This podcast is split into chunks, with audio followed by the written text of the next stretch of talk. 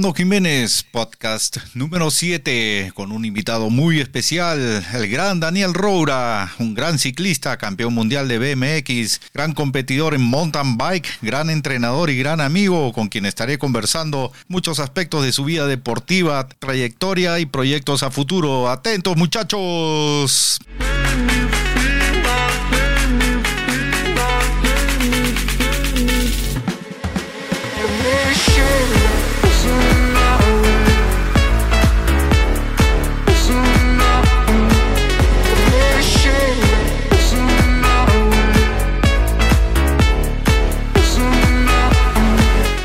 Ya estoy con Daniel Roura, a quien lo estoy saludando. Daniel, ¿cómo estás? ¿Qué tal, Hernando? ¿Cómo estás? Buenas noches, buenas noches a todos ustedes que están escuchando aquí hoy día. Vamos a tener una chévere conversación. Daniel, eh, antes de, de todo, agradecerte bastante por tu tiempo. Sé pues que paras muy ocupado, totalmente involucrado con el ciclismo y de verdad aprecio tu tiempo que das ahora para conversar conmigo. Quiero hacer una breve introducción de quién es Daniel Roura, para que los que todavía aún no lo conocen o, conocen un poco de él, quiero comentar que Daniel nació en Cuenca, Ecuador, un 11 de septiembre de 1980. Participó por primera vez en la pista del Parque de la Madre de Cuenca en 1987 y en 1989 ya fue campeón nacional de Ecuador. Ganó la Copa del Mundo el año 1997, dirigió el Centro de Alto Rendimiento de Ciclismo CEDARC en Cuenca, ha entrenado la selección ecuatoriana de BMX y Downhill para las Olimpiadas de Beijing el 2008.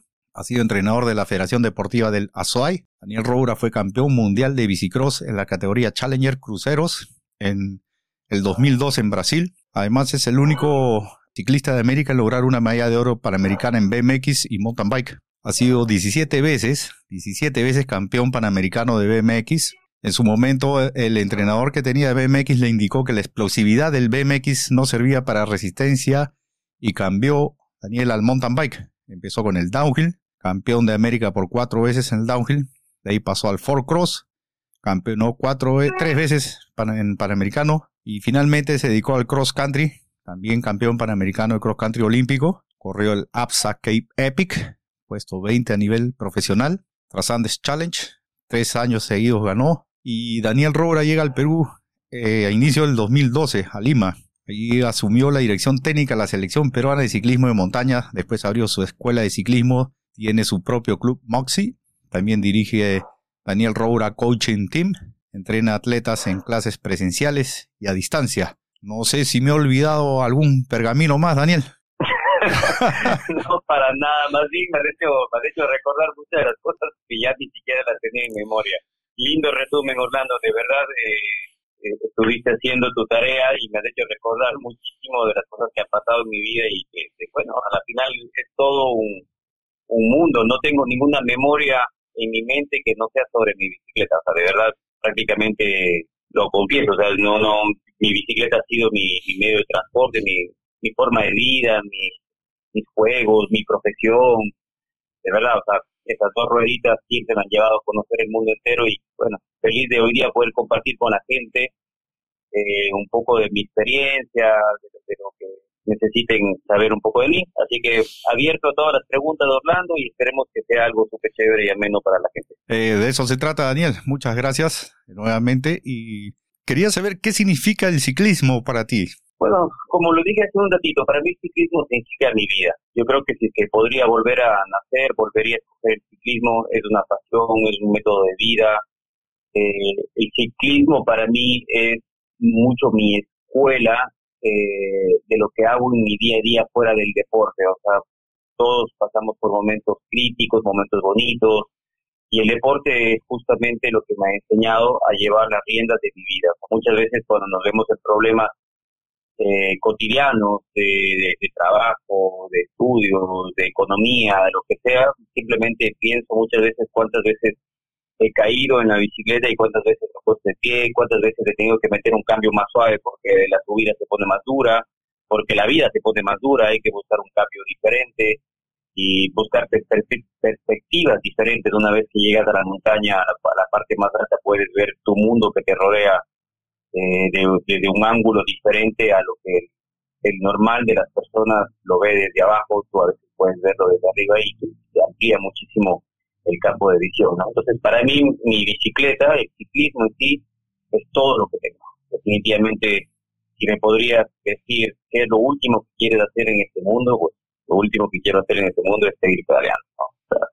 sí, entiendo. Compartimos contigo muchos de los que estamos involucrados en este deporte, compartimos y estamos totalmente de acuerdo. Daniel, cuando tenías ocho años de edad, ganaste tu primer campeonato bolivariano y no fuiste feliz, o sea, a pesar de haber llegado primero, pues todos tus contendores se fueron al suelo y llegaste primero.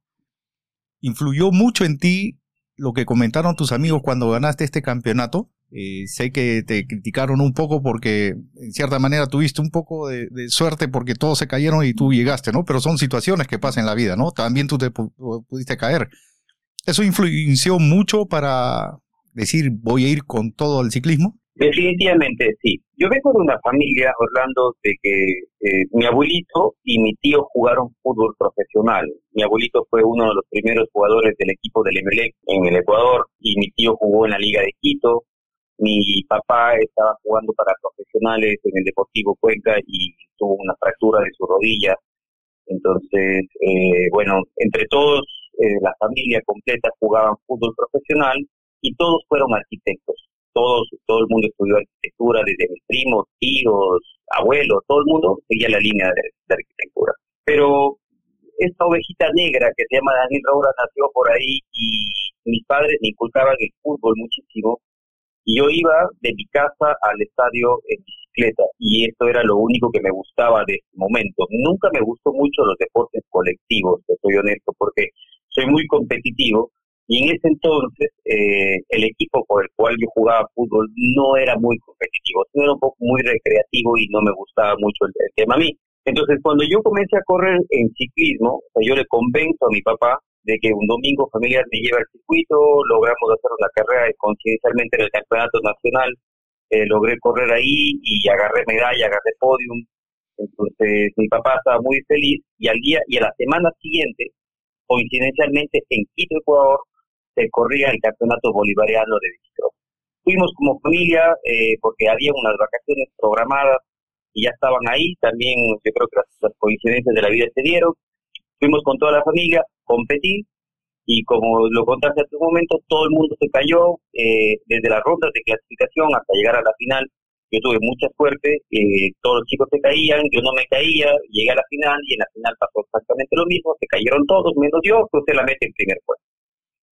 Eh, a, la, a, la, tener máximo dos semanas de estar haciendo BMX competitivo, ¿no? Entonces, obviamente yo estaba muy feliz, pero las amistades, mis, mis amigos, lo que se dice hoy en día me hicieron bullying, que eres malísimo, que tú no te mereces ganar, que ganaste de pura suerte, que tu deporte no es este, que entonces eso de ahí de verdad a un niño pequeño eh, me, impactó muchísimo de que mis amigos eh, que yo conocí en ese entonces me hayan dicho eso acá. Entonces cuando yo llegué a casa eh, lloré toda la noche y mi papá entró a mi habitación y me dijo, Dani, ¿qué pasa? O sea, ¿qué, ¿qué está pasando? Y le conté todo lo que mis amigos habían dicho. Y yo le dije, por decir, y le dije, papá, mira, eh, lo que yo realmente quiero en esta vida es llegar a ser el campeón del mundo de este deporte. No quiero que nunca nadie más se burle de mí. Mi papá, como era deportista profesional, yo creo que le atinó exactamente con lo que yo quería escuchar. Se levantó y trajo a mi habitación un globo terráqueo. Y me dijo, mira, Daniel, lo que tú acabas de ganar es esta pequeña sección del mundo. Si tú de verdad quieres ser el mejor ciclista del mundo, esto es lo que tienes que hacer. Tienes que ganarle a todos los pilotos que están acá. Y si de verdad lo quieres hacer, tienes un padre que te va a apoyar. Calmó en mí mis lágrimas, calmó, calmó en mí mi ansiedad y la cosa no quedó simplemente ahí, sino que al día siguiente, en la madrugada, mi padre golpeó la habitación y me dijo, ok, vas a ser el mejor del mundo, tenemos que entrenar. Me levantó antes de irme a la escuela, salimos, entrenamos y desde ahí nunca más paramos hasta que se logró conseguir el sueño muchos años más adelante. Dime, esa experiencia que tuviste a los ocho años, que acabas de narrar, eh, entiendo que tiene mucho sentimiento para ti, recuerdas a tu papá. ¿Ese fue el momento en que nació tu lema eh, mente de robot, corazón de fuego? No, no, mente de robot Corazón de Fuego eh, nació hace pocos años atrás, en donde prácticamente eh, los médicos en un campeonato me dijeron que no podía volver a hacer deporte nunca más porque mi corazón tenía una alteración. Entonces, eh, de ahí nació esta última motivación, que bueno, lo podemos conversar ahorita o un poquito más adelante como tú quieras, pero eso es lo que definitivamente eh, me, ha puesto en shock dos cosas de mi vida. Fue esto de acá, de que los médicos me digan, mira, no vas a poder volver a hacer deporte competitivo nunca más porque tu corazón tiene una alteración. O, eh, y, muchos años antes, cuando tenía 13 o 14 años, también tuve una caída muy fuerte en bicicleta que quedé prácticamente paralítico. Y dos de los médicos me dijeron que no podía nunca más mover las piernas y uno de ellos me dijo que posiblemente iba a moverlas y obviamente me aferré a la posibilidad de posiblemente. Qué bueno. Entonces, y aquí me tienes, compitiendo. ¿Y cuál fue el, el, momento en que entiendo que de niño empezó tu, tu pasión por el ciclismo, pero ya cuando fueron los logros, tuviste el apoyo de tu papá. ¿Cuándo fue el momento que decidiste ya entrar ya a nivel profesional al ciclismo, ¿no? o sea, dedicarte profesionalmente, ya no querer ser arquitecto ni lo que quería que estudies tu papá, sino ya, yo quiero ser ciclista profesional. ¿Cuál fue el, momento ese? Bueno, eh, yo creo que lo tenía en mi mente desde niño, ¿no? O sea, desde, aquella conversación que le dije a mi padre que quería llegar a ser campeón del mundo, ¿no? O sea, él poco a poco fue explicándome qué es lo que significaba ser campeón del mundo. O sea, un niño de apenas 8 o 9 años lo puede decir de boca para afuera pero mi padre se encargó desde muy pequeño de explicarme lo que significaba eso, la responsabilidad de saber cuánta gente en el planeta quiere estar parado en una sola posición. Porque no se trataba de llegar a ser un gran ciclista, yo quería llegar a ser el mejor del mundo en algo. Y, y, mi padre me inculcó eso de ahí, ¿no? Entonces, obviamente él siempre presionó también por el lado de los estudios, para que esté en el colegio eh, tratando de hacer mis tareas bien, fue todo una odisea hablando de verdad el tema del colegio, de la escuela, para mí fue eh, prácticamente una película de terror, ¿no? al principio, o sea, yo no no da, no ligaba con escuela, para mí que me manden a hacer mis tareas escolares y mis cosas eran realmente prácticamente un castigo, eh, pero hasta que en, en hay una institución educativa donde me gradué que se llama Santana, es, una, es un colegio eh, de pocos alumnos, eh, de gran prestigio, pero tiene la educación súper personalizada. un, día, más o menos cuando estaba cursando el tercer curso del colegio, eh, le dije a un profesor, él era ese Daniel, que no puede ser que tú vivas solo de la bicicleta, o sea, tienes que hacer algo más. Y yo pasaba siempre rojo y pasaba ahí paseando y los profesores me ayudaban. Pero este profesor logró enganchar en mí que yo necesitaba, lo que él me dijo día, eh, tú tienes muchos problemas de matemáticas, tienes muchos problemas de física. O sea, mira, lo que tú haces a diario también es física pura. Y tú tienes que manejarte también con las estadísticas.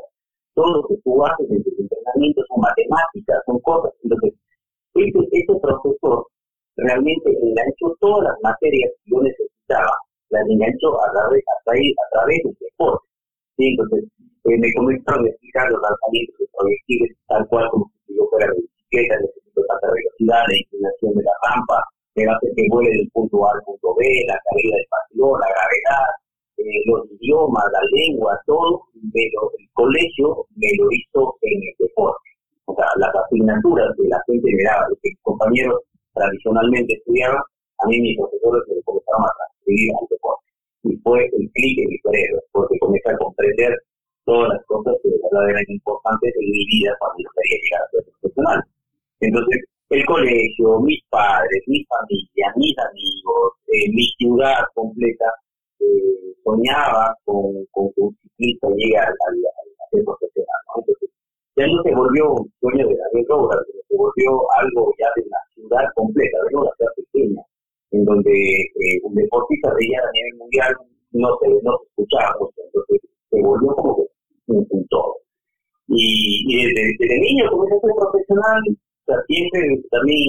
por mi madre, por mi padre, que tenía que tener los, estudios de colegio de universidad, pero siempre he soñado con esto, con mi vida actual, para que, yo pueda vivir y poder dormir en esa eh, por la bicicleta. ¿no? Ha sido un camino duro, pero creo que eh, he logrado hacer un sueño realidad.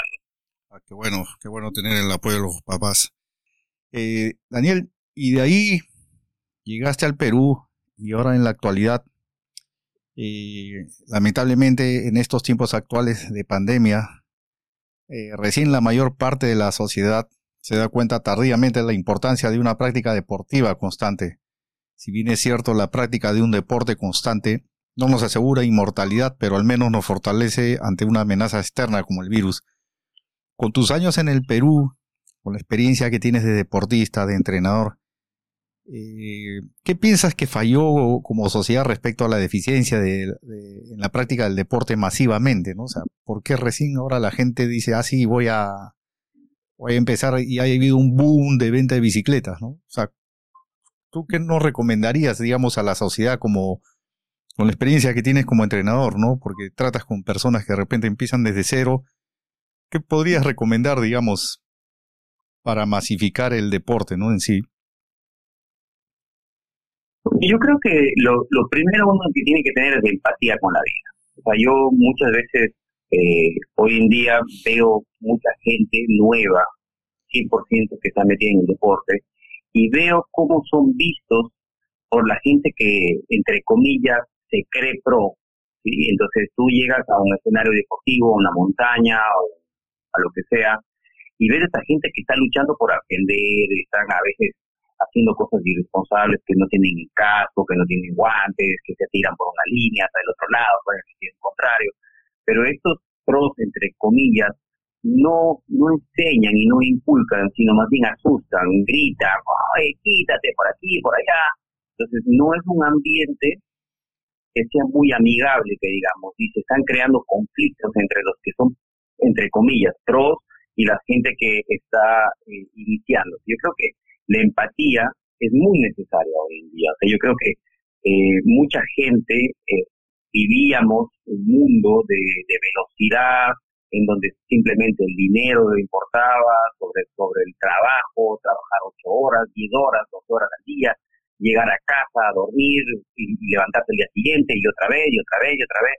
Yo creo que eh, esto del COVID y todo lo que nos está pasando actualmente en la humanidad, creo que ese freno brusco que tuvimos todos, en parte es importante para todos, porque mucha gente nos hemos detenido y hemos dicho, oye, ok, tenemos familia, tenemos hijos, tenemos un punto en el cual tenemos que, que, que darle un break y darle importancia a esas cosas de la vida que antes no la teníamos en consideración. Y dentro de esas cosas es el deporte. O sea, muchas veces gente sedentaria 100% que hoy en día por la obligación eh, tiene que transportarse en bicicleta, tiene que caminar, tiene que hacer cualquier cosa, y se da cuenta de lo maravilloso que es tener tu cuerpo como un templo, o sea, como que tú, lo, más importante que tenemos nosotros es nuestro cuerpo. Entonces, al, al tener la posibilidad de andar en este caso en bicicleta, creo que todos nos sentimos libres, después de un gran encierro que hemos tenido todos en casa, el momento en que, que sales y pedaleas, sientes la brisa, sientes la velocidad, sientes la adrenalina,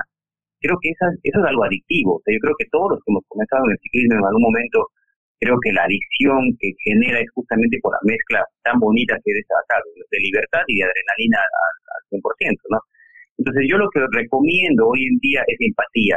Si eres pro, si eres alguien que conoces de ciclismo, si quieres, o sea, detente un momento, baja la velocidad, dale un tip, enséñale algo, recomienda, no, no critiques, oye, usa un casco, eh, el casco te puede salvar la vida, mira, lo puedes conseguir por aquí, por allá, etcétera. Y si tienes empatía, posiblemente podemos ganar un gran ciclista, y podemos inclusive no hablar de, rendimiento, sino podemos hablar de un ciclista hecho y derecho, en el cual va a ser una persona que contamina menos, que transporta más en bicicleta, una persona más feliz, una persona con menos estrés, etcétera. Entonces, yo creo que lo que recomiendo hoy en día para todos, sin hablar de alto rendimiento, es empatía con la gente que está comenzando. Y creo que todos podemos tener un, ganar-ganar. Sí, es cierto eso, sobre todo lo que dice de los pros, ¿no? La, se aplica el dicho, pues la vaca no se acuerda cuando fue ternera, ¿no? Y porque bueno, todos empezamos también desde cero, ¿no? O y poco a poco evolucionando. Y Daniel, eh, en el caso de los padres de familia, por ejemplo, ¿no? Que se les puede presentar el, caso que eh, propio tuyo, pero sin, sin la ventaja de tener a tu papá que era deportista, digamos, un padre de familia que no hace deporte y de repente su hijo o hija dice, quiero practicar ciclismo, pero eh, seriamente. ¿Qué consejo le puedes dar a los padres de familia, no? Porque de repente es como que su hijo lo desubica, nunca ha practicado deporte el papá y dice, ¿y ahora qué hago, no? O sea, ¿qué nos puede recomendar? Bueno, de verdad yo creo que el, deporte en sí es la mejor inversión para los hijos. Eso es algo, no, no es algo que lo digo yo, no es algo que lo dices tú, sino es algo que a todo el mundo lo sabe. El deporte es parte de la formación de una persona. Y considero que el que tú como padre de familia eh, respaldes esos sueños, inspires a tu hijo a, de verdad tratar de llegar más lejos, te garantizo que tu hijo primero va a tener salud. Segundo, se va a alejar muchísimo de, drogas, de fiestas, de alcohol, de peligros que están en la calle, porque es, o sea, tu hijo va a estar enfocadísimo en tratar de ser el mejor en una disciplina. Entonces, creo que la inversión que uno como padre puede hacer para apoyar a sus hijos en este tipo de cosas, en este tipo de sueños, vale la pena al 100%. Eh, yo también considero que, que en Latinoamérica el vivir del ciclismo es un sueño eh, muy complicado de hacerlo, ¿no? O sea, tengo a cargo mío muchos atletas eh, de bajos recursos económicos que, creen que el ciclismo es su método de salvación de vida. Cuando yo les digo de verdad, mira, o sea, ¿tú crees que el, sueño dorado que todo el mundo vende, que por ejemplo Nino Schuster en el ciclismo de montaña, todo el mundo dice, no, es que Nino solo entrena, come y duerme. Mentira, Nino tiene que entrenar, comer, dormir, trabajar, cuidar a su hija, responder a la familia. O sea, es también un ser humano. O sea, No es un robot que simplemente entrena. O sea, tiene todos los problemas que tenemos todos nosotros, sino que simplemente este señor decidió llevar su deporte al máximo nivel posible de lo que dentro de sus capacidades humanas puede hacerlo. Entonces, estos chicos creen que es simplemente es entrenar, dormir y entrenar. Entonces, de verdad, no las cosas no son así. No, las cosas no funcionan así, Orlando. Y menos en Latinoamérica, donde uno tiene que apajárselas para poder ver el día a día un poco de comida en mesa.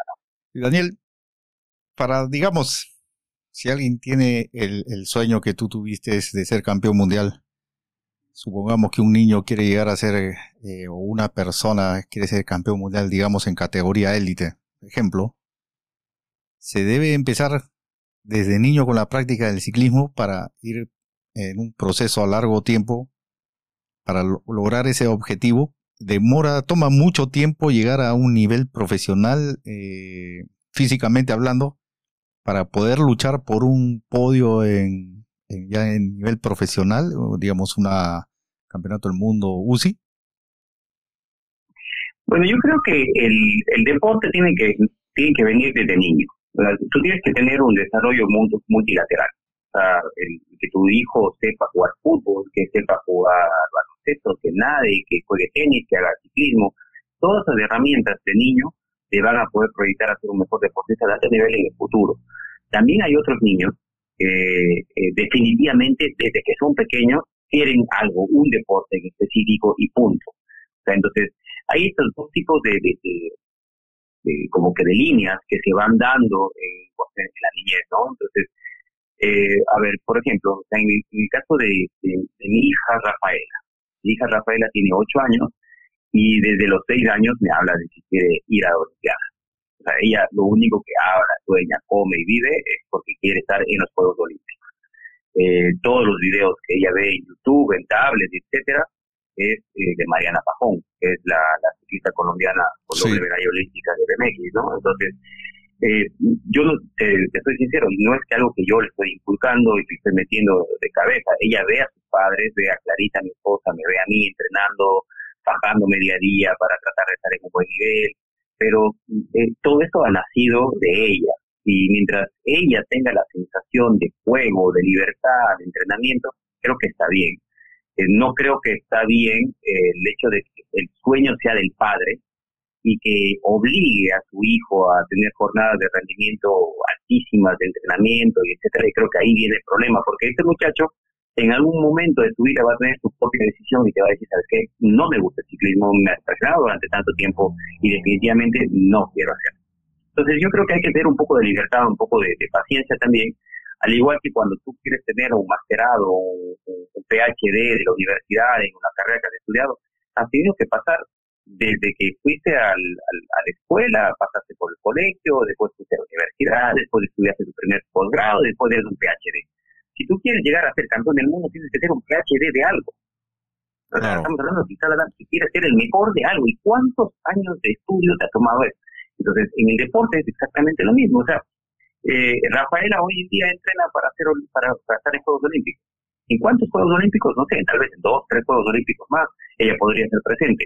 Pero tiene que nacer de ella. O sea, y el momento en el que ella quiera poner una pausa, que se dé la pausa, o sea, y que vaya a otro deporte, que esté por ahí, yo creo que nosotros como padres simplemente tenemos que ser los espectadores fieles de las cosas que, a ellos les gusta, pues, ¿no? Claro. Y para, digamos, ¿hay alguna métrica, alguna referencia o un indicador que uno pueda de tomar en cuenta y decir, eh, estoy eh, a un nivel competitivo igual a los profesionales? Eh, por ejemplo, digamos un Power to Weight o un FTP, por ejemplo, voy a correr un Panamericano, este, tengo pues, eh, ¿qué te digo? Ejemplo, Power to Weight 4 y mi FTP en 340, es, es un buen indicativo. ¿Cómo, ¿Cómo haces una referencia así? O sea, ¿cómo te guías tener una referencia que estás en un nivel bueno, ¿no? O sea, te hago esta pregunta porque hay muchos que escuchan y no entrenan, digamos, con el Training Peak, pero a veces preguntan, entonces, hay muchos muchachos acá en Tacna que han empezado de cero y a mucho gusto, le han puesto muchas ganas, han mejorado bastante. Y esa pregunta va por ellos, ¿no? O sea, ¿cómo, cómo eh, tomas una referencia que estás en un buen nivel, digamos, como para ir a competir con otro de otros países, otras ciudades, ¿no? Si nunca has ido a competir afuera, digamos. Bueno, eh, bueno, hoy en día tenemos varias herramientas que nos ayudan a, justamente descubrir esos valores de fuerza física que nos podrían colocar en una buena posición. Y justamente lo que tú estabas hablando, hay herramientas en las bicicletas que se llaman potenciómetros, en el cual te van a botar un, radio que se llama vatios kilogramos, o cuánto, cuánta potencia puedes ejercer tú en los pedales versus los kilos de peso corporal que tenemos cada uno. Eh, pero eso no es todo, hay, hay, muchas cosas más adelante. O sea, yo creo que por ejemplo, un, un Nino Shooter, un ciclista profesional de Juegos Olímpicos, estamos hablando que están prácticamente en 6.1, 6.2 watts por kilo para poder estar en, eso de ahí, ¿no? Entonces, el ciclista promedio latinoamericano está eh, de los buenos, hablando de, gente que, que, anda muy fuerte, está rodeando los 5, 5.2, 5.3 watts por, por, por kilogramo corporal.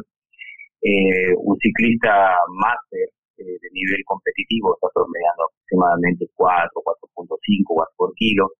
Y ya eh, deportistas eh, un poco más recreacionales podríamos estar entre 2.5 hacia abajo, ¿no? Entonces, depende un poco la, cómo estás ubicado tú, podrías optar por tratar de ir a un, cierto evento y tratar de buscar un podio.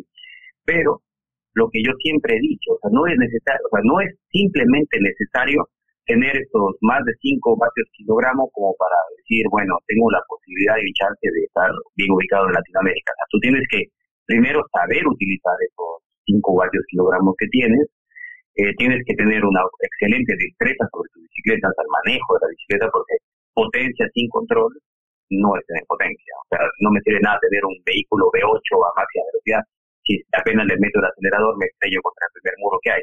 Claro.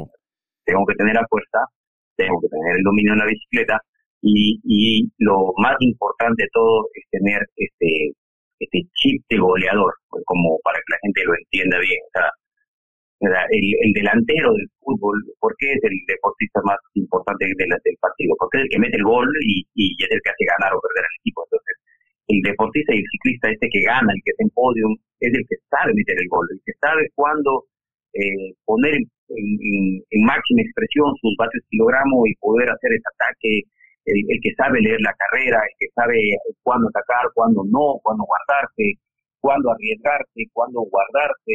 O sea, es, un todo que se va aprendiendo. Yo creo que yo siempre les, digo a mis alumnos, les digo como que las horas de vuelo, o sea, cuántos kilómetros llevas en tus piernas también es importante, porque de eso aprendes ah, de los errores que has cometido en 101 carreras antes de llegar a esa que es la más importante que la que quisieras ganar. Sí, justamente a eso, voy. En el, en el ciclismo, lo, los que lo practicamos sabemos que para ganar hay que entrenar muy duro, lo que implica mucho sacrificio físico, económico, entre otras cosas. Para entrenar y competir hay varios aspectos a considerar, por ejemplo, el entrenamiento físico, el descanso, la alimentación, suplementación, la bicicleta funcionando perfectamente, etcétera. Y hay un aspecto importantísimo, que yo lo considero así, es la fortaleza mental, el mindset pues sabemos que cuando las piernas empiezan a fatigarse no responden igual como al comienzo de un entrenamiento o competencia. Entonces ahí empuja la mente, ¿no? Entonces esa actitud, esa determinación, ¿se hereda, viene de genética o, el deportista la puede cultivar, la puede producir, digamos, ¿no? Bueno, eh, es igual de importante eh, como entrenas tus músculos, eh, entrenar tu cerebro, ¿no? O sea, tu mente es tu mejor compañera o tu peor enemiga, definitivamente.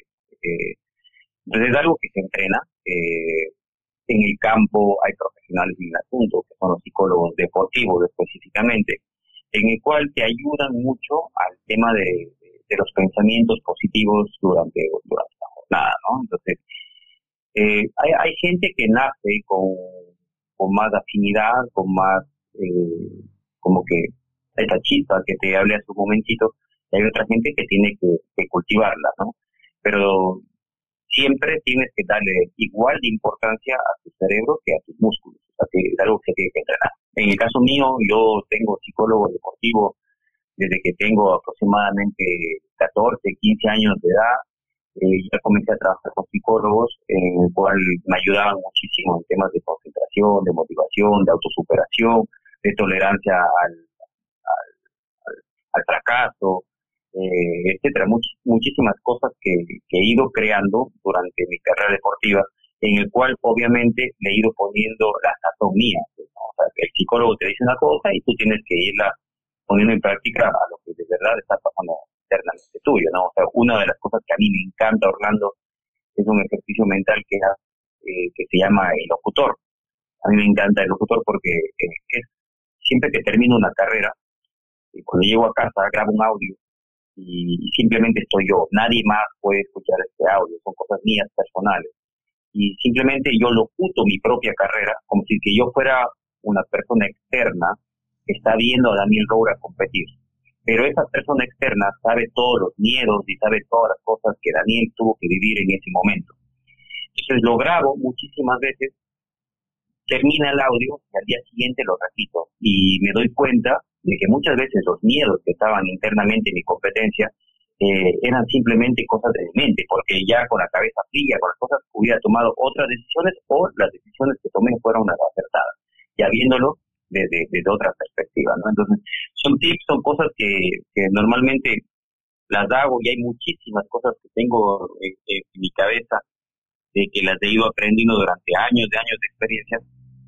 Me han dado, yo creo que eh, para poder de verdad eh, llevar a flote mi vida, mi, último lema, que es justamente el que tú hablabas hace un momento, que es el corazón de fuego y mente de robot. O sea, yo creo que eso es lo que yo actualmente es mi mi eslogan, mi, forma de vida, y es lo que hago hoy. Entonces, creo que todo es una suma de lo que se ha venido durante toda una historia deportiva de años. De años.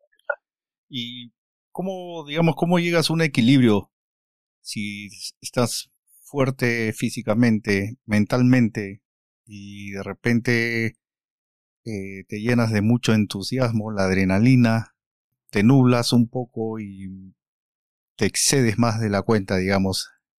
Puedes sufrir algo tu corazón, tus músculos. Hay un límite. Justamente, justamente el lema es mente de robot, corazón de fuego.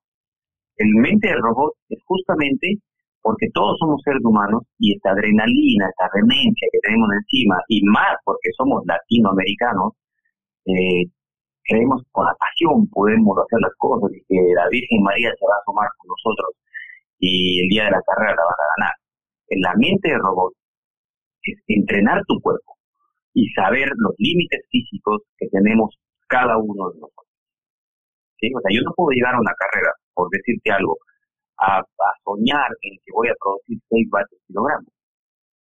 Es imposible. O sea, meto 6 vatios kilogramos y voy a durar 5 minutos de carrera y me voy a morir. Después voy a estar diciendo, ay, no pude. No, la mente del robot me da justamente como para saber cuáles son los límites físicos que Daniel Roura tiene. Entonces, cuando voy compitiendo, voy con mi mente de robot. Sé que debo producir tantos vatios kilogramos, sé que tengo que atacar en ciertas subidas, en otras tengo que guardarme. Y si que alguien me ataca a mí en las subidas, tengo que tener la mente de robot como para saber si vale la pena seguir ese paso o si vale la pena quedarse y luego eh, utilizar otra de estrategia. Y al final, el corazón de fuego es, ok, ¿quieres darle? Dale. al final, que, la última decisión que va a tomar en la carrera va a ser mi corazón.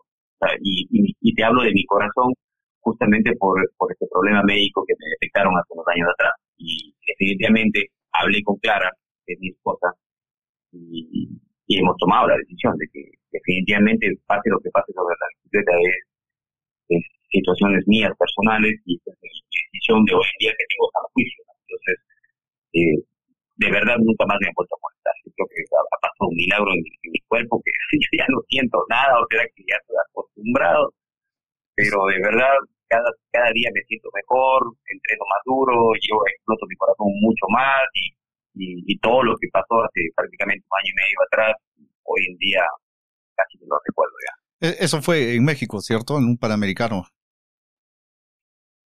Sí, eh, corrí un Panamericano en México, eh, que yo creo que, bueno, el, corazón en, este, en esta competencia fue como que fue el, detonante, ¿no? Pero creo que, que venía esto de aquí prácticamente desde el nacimiento. Yo tengo una arritmia en mi corazón que se hizo mucho más complicada con la hipertrofia, o sea, porque mi corazón desde niño ha estado latiendo fuerte todo el tiempo, todos los días, eh, no le doy descanso, entonces el músculo de mi corazón eh, ha crecido un montón, tengo un corazón enorme, le, veo las, tomografías, es un, es un corazón gigantesco, pero el problema fue eh, en una arritmia que causada también por una, una de las ventrículas de mi corazón que es el doble de ancho de la otra.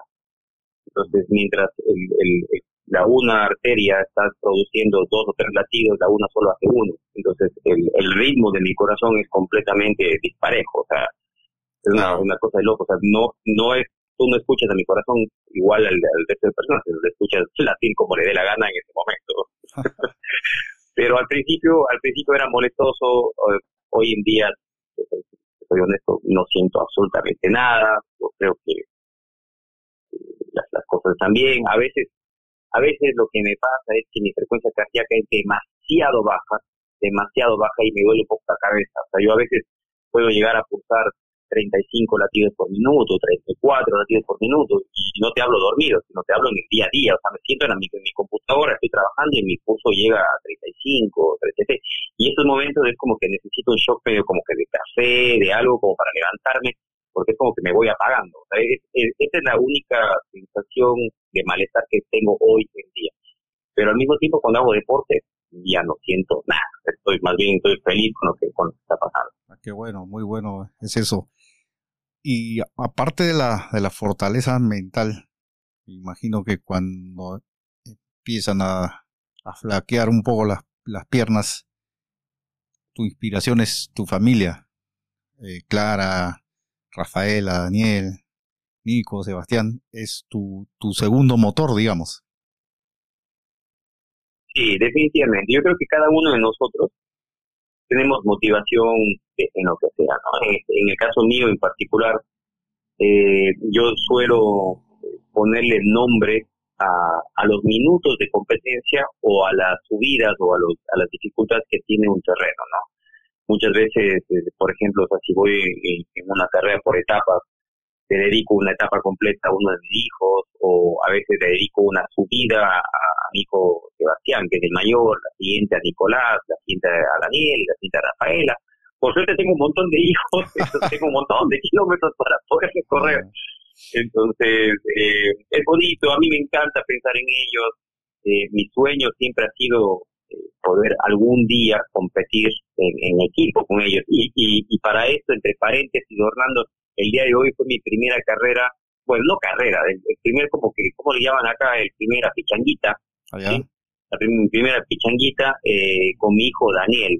¿sí? Fuimos en equipo los dos juntos, eh, teníamos una carrera por acá en Asia y veníamos muy bien ubicados porque la categoría permitía tener una bicicleta eléctrica con una persona con bicicleta normal. Entonces, mi hijo Daniel, que tiene nueve años, iba en una e-bike y yo estaba en mi bicicleta normal, entonces podíamos eh, tener un, realmente un ritmo competitivo bastante alto, hasta que, bueno, en la mitad del circuito nos enredamos en el pelotón con el que veníamos, se cayó Daniel, me caí yo, se reventó mi llanta, rompió un rayo, etcétera, pero pues, terminamos golpeados, caídos y raspados.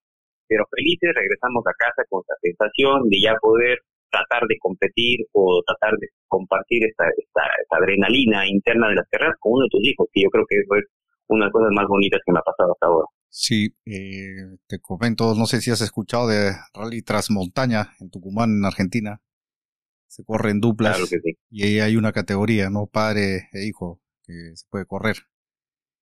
Daniel, y, y con Clara lograste formar la pareja perfecta, así como de ensueño, o sea, ciclista, hombre ciclista con mujer ciclista, hijos ciclistas. ¿Es como el, el sueño que algún día tuviste? Pues definitivamente sí, pues, o sea, es súper lindo poder compartir con tu esposa eh, las mismas los mismos gustos de loco de un ciclista, ¿no? Porque normalmente la persona que no es ciclista no entiende mucho de, de, por qué somos tan locos de invertir en una bicicleta que te cuesta más que un auto, de un domingo agarrar seis horas y salir de tu casa y pedalear, o sea, muchas, muchas personas que no hacen ciclismo no comprenden ese tipo de cosas acá. Pero Clarita, eh, yo la conocí sin ser ciclista y se fue formando en el ciclismo y hoy en día eh, ella es más ciclista que yo, ¿no? O sea, definitivamente le encanta, ama su trabajo, ella también eh, se preparó para ser entrenadora, vamos a clases, eh, etcétera, que se hace muy, muy divertido todo. Pero al mismo tiempo, tenemos que tener mucho cuidado porque eh, pasamos prácticamente las 24 horas del día juntos, en el cual tenemos a veces muy poco espacio personal entre, entre nosotros, porque damos clases, competimos, entrenamos, etcétera, todos juntos pero creo que los dos hemos aprendido muchísimo de que si bien estamos en el mismo entorno, cada uno de nosotros tiene su grupo de, amigos. Entonces, cuando hay un entrenamiento con grupos, bueno, ella se va, entrena, después se va a tomar su, su café, sus cosas, y yo igual me, me, escapo horas de horas con mis amigos para entrenar, en el cual ha sido bien bien chévere poder llevar esta, esta vida, ¿no? Con, con ella. Y, y te digo, otra de las cosas que más me gusta en, el mundo es cuando he competido afuera con ella. O nosotros dos hemos, hemos recorrido el mundo entero compitiendo en pareja y es espectacular. Ojalá que la gente algún día pueda hacer eso acá porque de verdad es, bien simpático vivir esa experiencia con tu, con tu pareja. Sí, sí, sí. ¿Y cómo hace Daniel Roura para entrenar Daniel como ciclista, como entrenador, atender a su familia, revisar los entrenos que hace a, sus alumnos a distancia.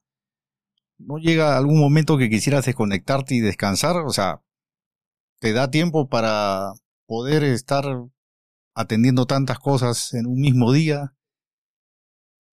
¿Te alcanza el tiempo? Es, bien complicado, es un día apretadísimo, ¿no? Pero yo siempre lo digo, igual de apretado que, que, tenemos todos, ¿no? O sea, eh, yo me imagino que, no sé, pues un arquitecto, un doctor, un ingeniero, eh, tiene que entrenar, después tiene que ir a trabajar, después tiene que llegar a casa, las tareas, cosas, yo creo que es, bien parecido a lo que hago yo hoy en día, sino que la parte complicada es la parte física, más que la parte eh, mental, ¿no? O sea, la parte física muchas veces yo tengo que salir a dar clases, por ejemplo, en el morro solar y me demoro cuatro horas, cinco horas sobre la bicicleta dando mis clases, pero no estoy entrenando, o sea, estás movilizándote, corrigiendo, parando, viendo que las cosas funcionen bien en tus atletas, etcétera, Y una vez que ese tiempo de los atletas ha terminado, es cuando recién comienzas a entrenar.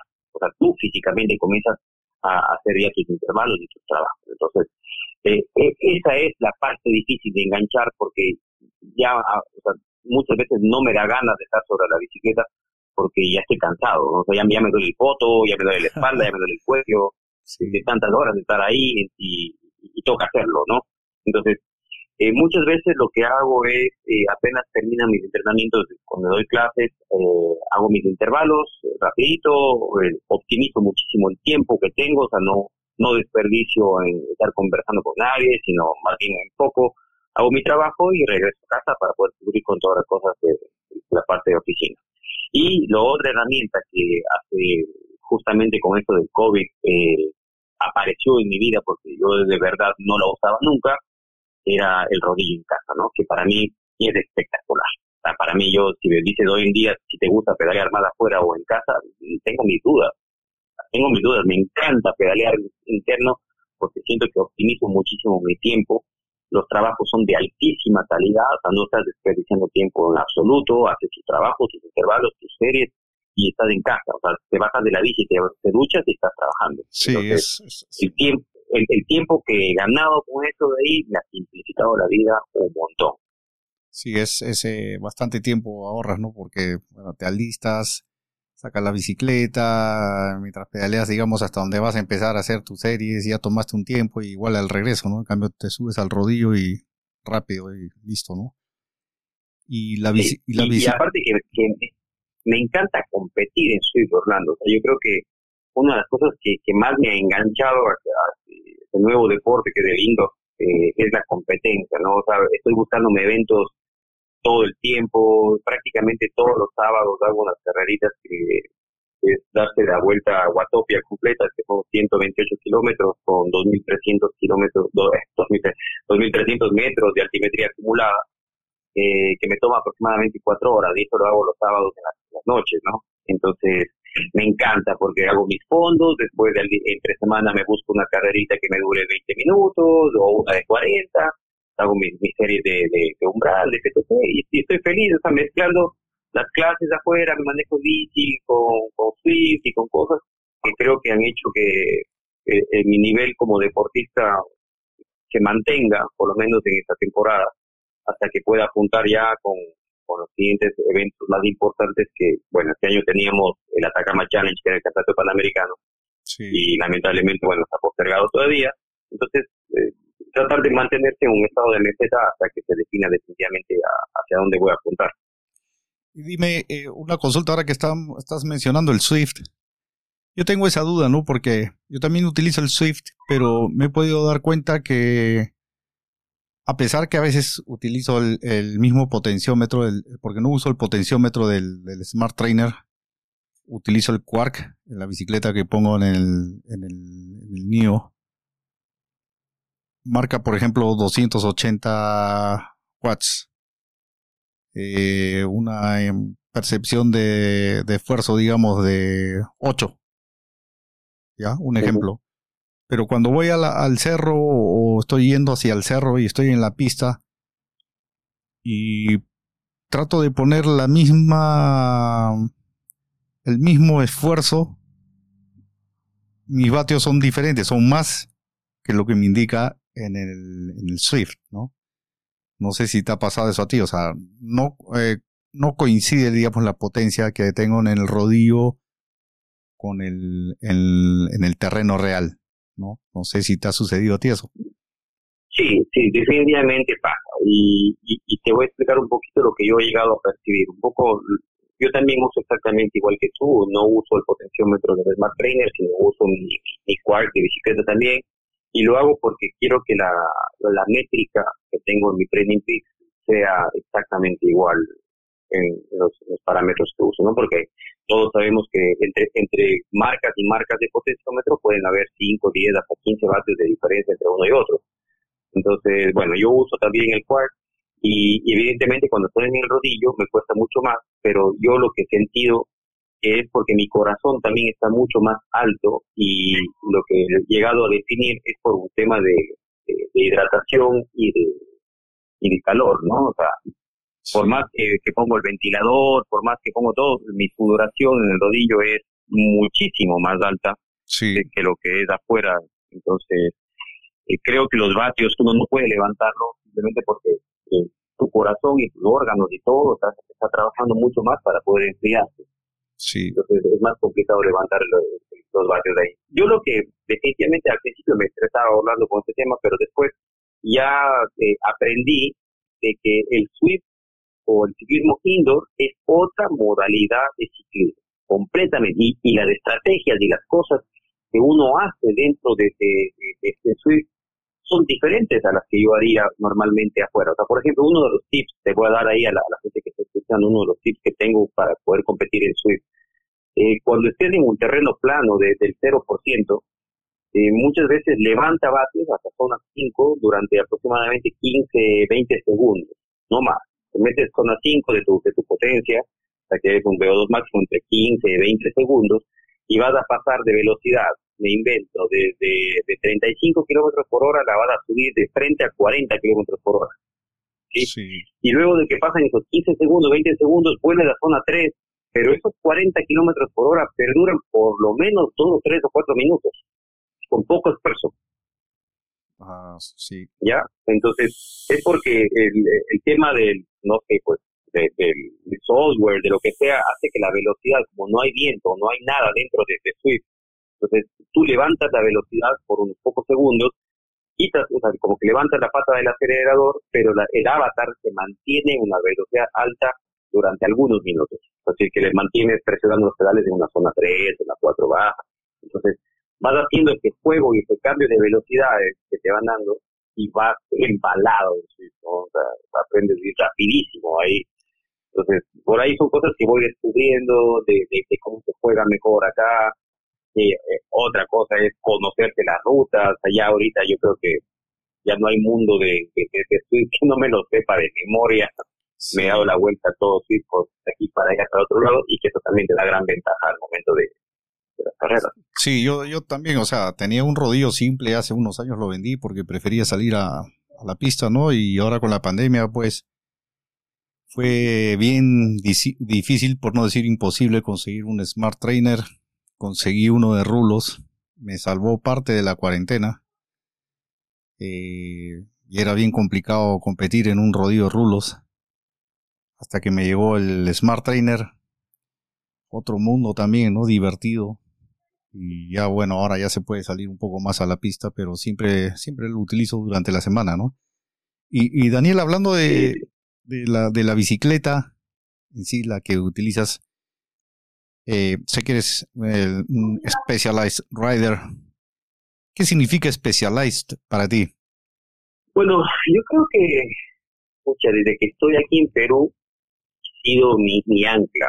O sea, eh, la marca en sí eh, ha sido lo que nos ha sostenido de pie durante tanto tiempo aquí en Perú, luchando. el ser extranjero en un país es, diferente, es difícil, ¿no? O sea, llegar, de la nada, eh, tratar de, de abrirte campo es complicado, pero eh, gracias a Specialized, nosotros desde el día uno que estuvimos aquí en Perú, nos abrieron muchísimas puertas, muchísimas posibilidades. Eh, desde que compré mi primera bicicleta Specialized acá, eh, el dueño que es Neto Johamovich eh, me dijo, ok, mira, ¿quieres la bicicleta? Te la vamos a financiar, la puedes pagar durante el año como quieras, tú simplemente dime y va, entonces comencé así, comprando mi primera bicicleta Specialized, eh, generando un lazo de amistad inquebrantable con Neto, en donde ya no solo era el tema de la bicicleta, sino que él prácticamente me adoptó, si podría decir, como un hijo aquí en Perú, porque en algunas circunstancias de vida nuestro hijo Daniel tuvo muchos problemas médicos acá, nosotros no estábamos bien económicamente al principio, y, Neto nos ayudó, asumió muchas veces los gastos médicos, salimos adelante con él, su esposa, yo era entrenador de su hijo, entonces se conectó realmente una familia para mí eh.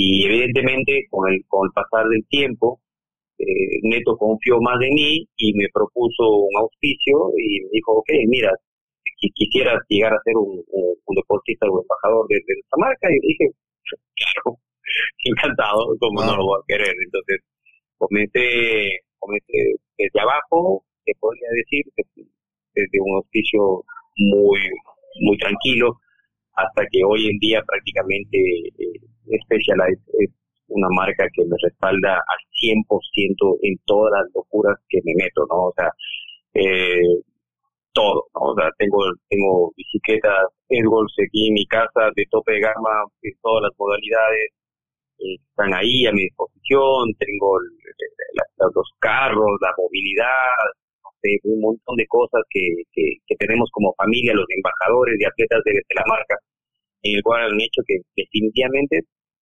mi palabra esté con ellos, ¿no? O sea, estoy, estoy muy contento con mi equipo, muy contento con mis bicicletas, porque aparte de, toda la vaina, hay muy buenas bicicletas a nivel global, pero creo que Specialized también sí se lleva la, el liderato en algunas de las modalidades que tienen, ¿no? Entonces, sí.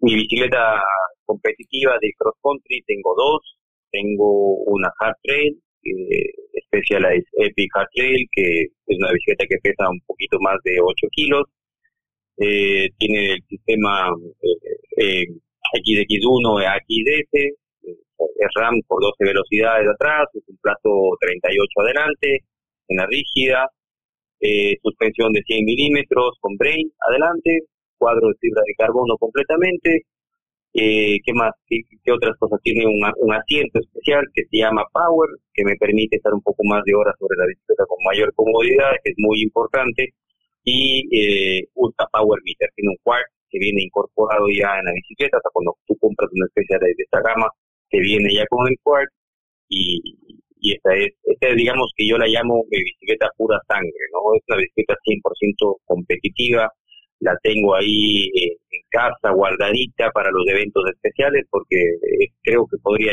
decirte es mi favorita para competir. Eso te iba a preguntar, o eh, sea, eh, ¿qué prefieres para una competencia? Independientemente de, digamos, el tipo de circuito, una doble o una rígida?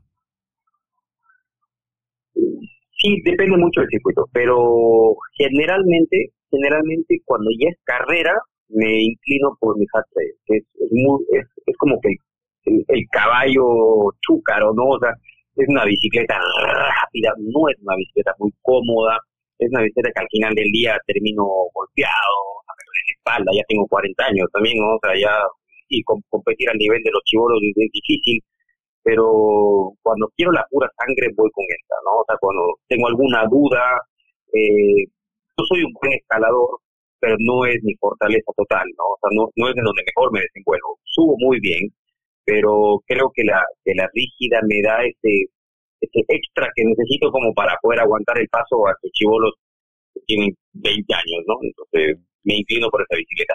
Pero cuando de verdad me quiero vacilar, o sea, quiero correr rápido, pero saltar, chivatear, curvar, saltar, girar y todo, me voy con la Epic, ¿no? O sea, definitivamente mi Epic doble suspensión es espectacular, es una bicicleta que me produce sonrisa todo el día, o sea, no puedo creer lo versátil que puede ser una bicicleta de 100 milímetros de recorrido. Y dime, eh, por ejemplo, para el Atacama, que va a ser el campeonato panamericano ah, en 2021 en abril, es una carrera, bueno, el primer día es panamericano, pero en sí son tres días, ¿no?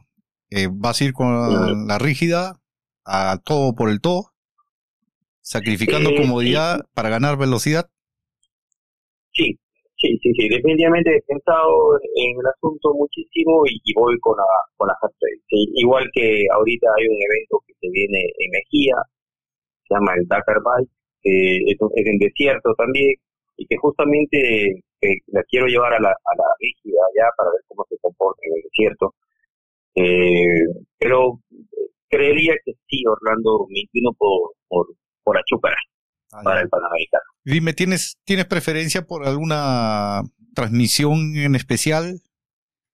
Eh, ¿Alguna marca de transmisión de cambios? ¿Es tu preferida? Eh, es, es, bien difícil, ¿no? O sea, bueno, todas mis bicis actuales todas, desde la bicicleta eléctrica hasta la de ruta, la, la, rígida, la doble, todas tienen el XX1 de AXS, ¿no? o sea, los cambios electrónicos. Eh, me parece que son espectaculares el, tema de, la sincronía, de los cambios, todas las maravillas que uno puede hacer en, sincronizarlos, inclusive para que ni siquiera aplace, aplace del botón, ¿no? O sea, lo puede decir a la bicicleta. Quiero que siempre esté entre 80 y 90 RPM y la bicicleta se va automáticamente haciendo los cambios que necesite, ¿no? O sea, tienes un montón de cosas que se pueden usar.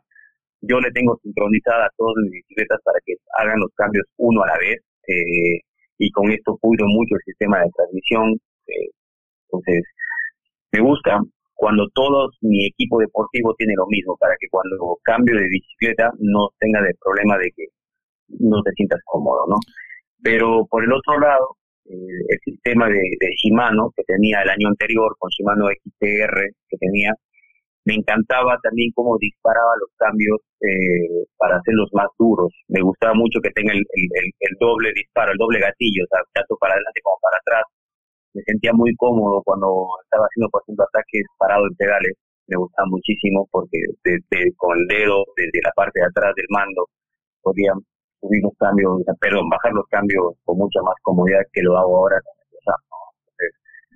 eh, definitivamente en sistema, en, en componentes, pues, los dos son excelentes, los dos son buenísimos, difícil escoger, pero bueno, hoy en día eh, me quedo con, con RAM, pero simplemente porque todas las 17. Entonces, me siento cómodo cuando, cuando monto algo así. ¿Y con qué cassette las tienes? ¿Con 1052 ya o todavía con 1050? Con 1050 a todas, uh, sí, 1050 no me he entrenado todavía, me, me parece que un poco poco caro el, el, sistema y con 1050 he tenido problemas, en la, como te dije, en la, en la bici rígida voy con plato 38 adelante y en la doble suspensión uso un 40.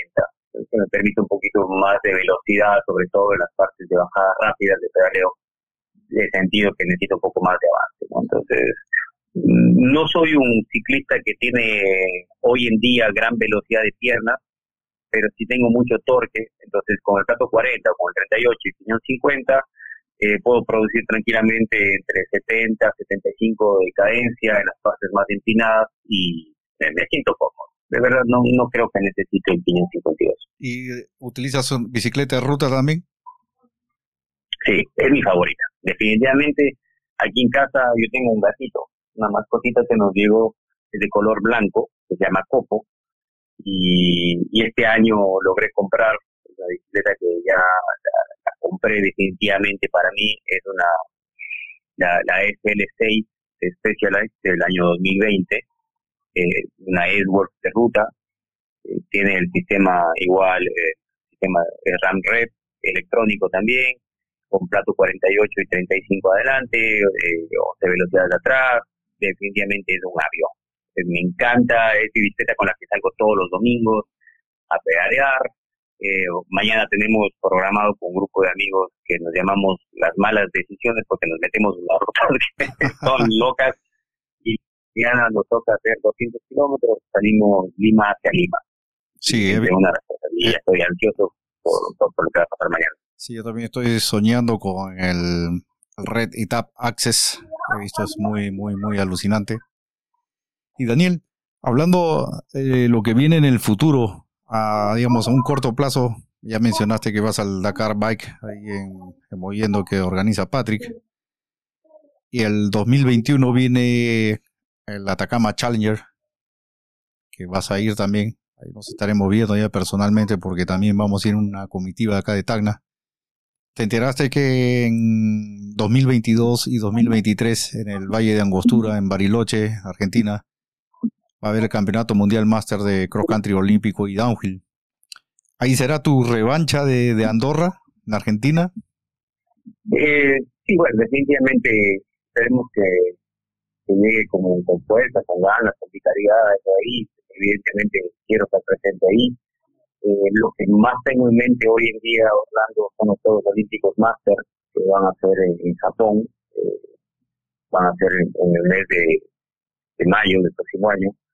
Y es que evidentemente todo este tema del COVID nos permite, ¿no? La, la, resolución de las no va la competencia es ahorita el 4 de, de noviembre, así que estoy cruzando los dedos eh, para que se dé esto acá.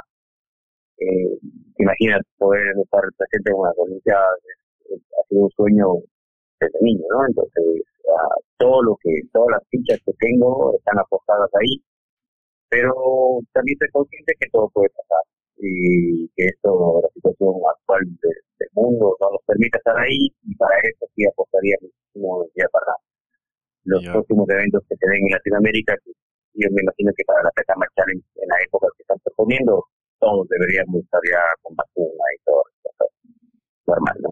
Claro. ¿Y mm, has pensado ya, ha pasado por tu mente, digamos, el legado que vas a dejar en tu familia? ¿Sueñas con Rafaela viendo la campeona mundial de BMX o campeona olímpica? Y a Daniel Junior, campeón mundial de cross country olímpico. ¿Te has imaginado ese momento ya? Me, encanta, ¿no? Me, encanta soñar en eso ahí, pero definitivamente los que tienen la decisión son ellos, ¿no? Yo lo que siempre digo, o sea, ellos no son una extensión de mi carrera deportiva, o sea, ellos tienen su propia vida, su propio gusto, y papá va a estar ahí para apoyarlos, pero que definitivamente eh, entiendan que no son la extensión de, de, mi vida deportiva, ¿no? O sea, definitivamente eh, muchas veces he hablado con, muchas personas y los hijos de padres deportistas de alto rendimiento a veces creen que deben competir contra la historia de su padre, ¿no? O sea, me dijo, yo lo un poco mucho difícil porque son los zapatos de ellos y pensar, ah, papá, joder, campeón del mundo, papá, para las Olimpiadas, papá, esto acá y el otro. No sé, ellos tienen que ser su propia vida y yo seré feliz de poder estar ahí y, evidentemente compartir todo lo, que sé con ellos, ¿no? Pero a la final el que, el que decide definitivamente, ¿no? A la final, si quieren llegar a jugar a ajedrez, ahí estaremos jugando ajedrez.